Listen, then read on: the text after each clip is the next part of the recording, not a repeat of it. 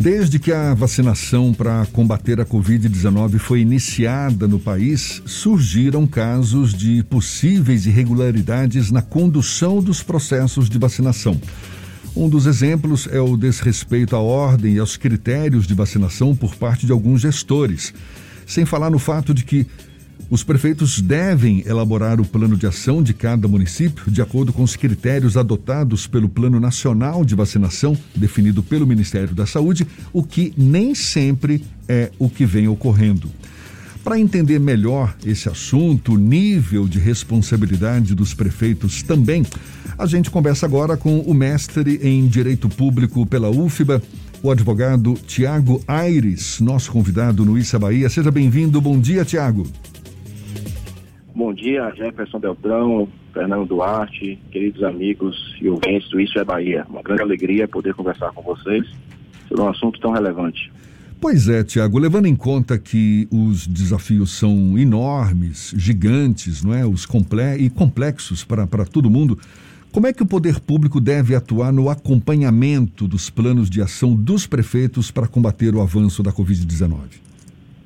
Antes de mais nada, Jefferson, é importante a gente ressaltar o seguinte: a imensa maioria dos gestores públicos, assim como todos os cidadãos, tem passado por esse desafio que é de alta complexidade. Todos, absolutamente todos, estão cientes disso e a imensa maioria tem dispensado o tratamento adequado a essa pandemia.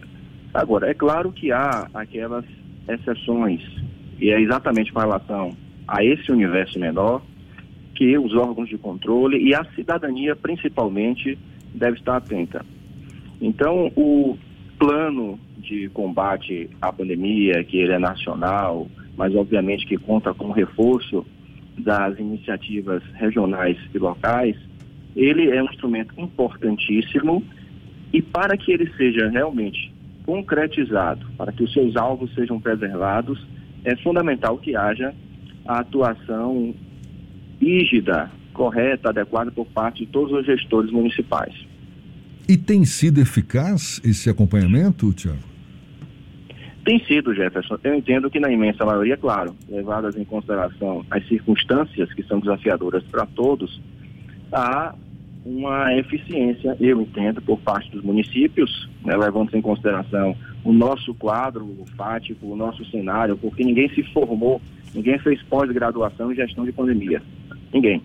Isso não está na literatura, é algo extremamente desafiador, de modo que todos têm os seus esforços reconhecidos. Evidentemente que há os excessos, há os equívocos, aqui e acolá, mas não podemos, não podemos julgar a administração pública brasileira como um todo por conta de alguns casos isolados.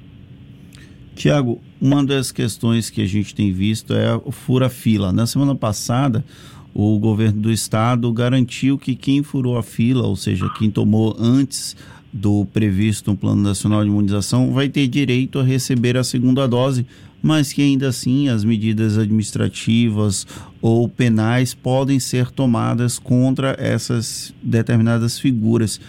Como proceder quando acontece esse tipo de situação?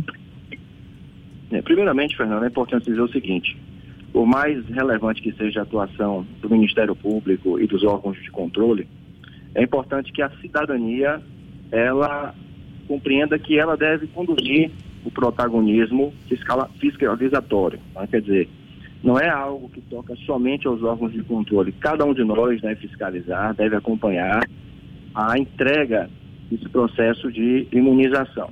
Então, todo aquele que dolosamente, ou seja, intencionalmente, infringir determinação do poder público destinada a impedir a introdução ou a própria propagação da doença, pode estar dando ensejo à configuração do delito de infração de medida sanitária. Inclusive, isso tem previsão no Código Penal.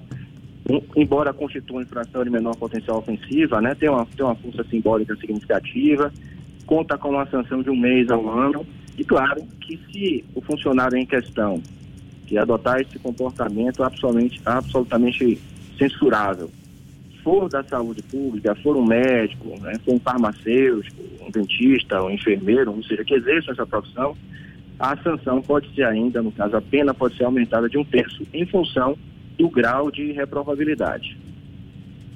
Isso para os funcionários públicos em geral. O prefeito está incluído aí?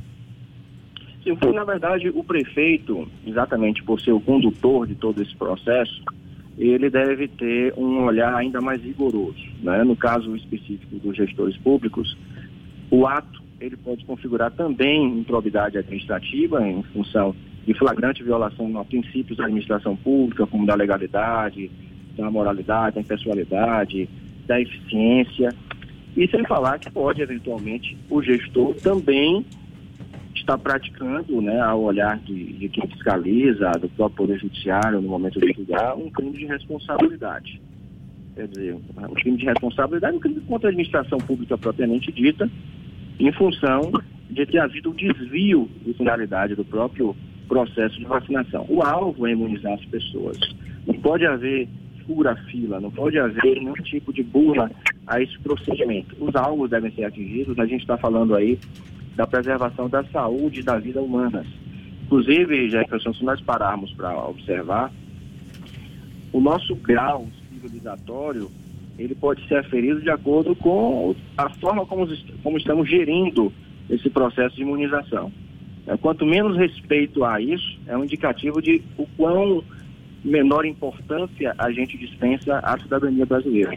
Violar a ordem de vacinação é violar o direito à vida, o direito à saúde, a dignidade da pessoa humana e o próprio princípio da solidariedade.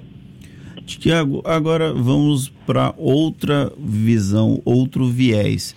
O Ministério da Saúde tem distribuído doses de vacina, o governo do estado tem feito a distribuição para os municípios.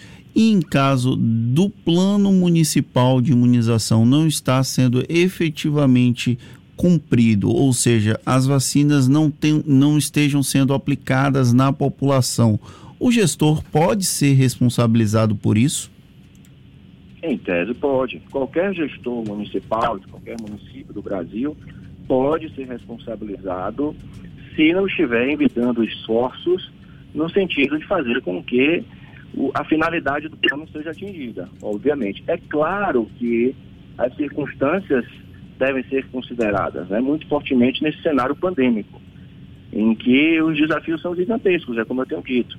Então tem que se ter todo cuidado, porque afinal de contas, a presunção dos atos administrativos, dos atos dos prefeitos, digamos assim, é sempre de legalidade e de legitimidade.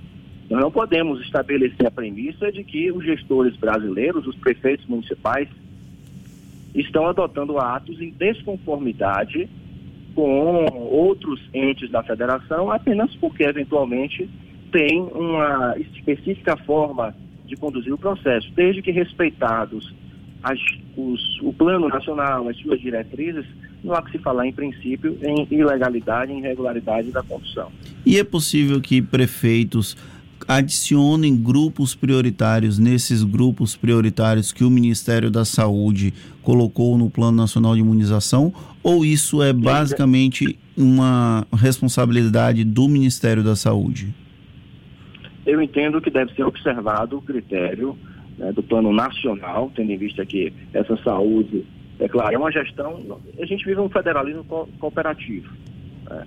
Mas esses, esses referenciais, até mesmo pela legislação, eles são estabelecidos pelo Ministério da Saúde, devendo os demais entes regionais e, e municipais observar esses critérios.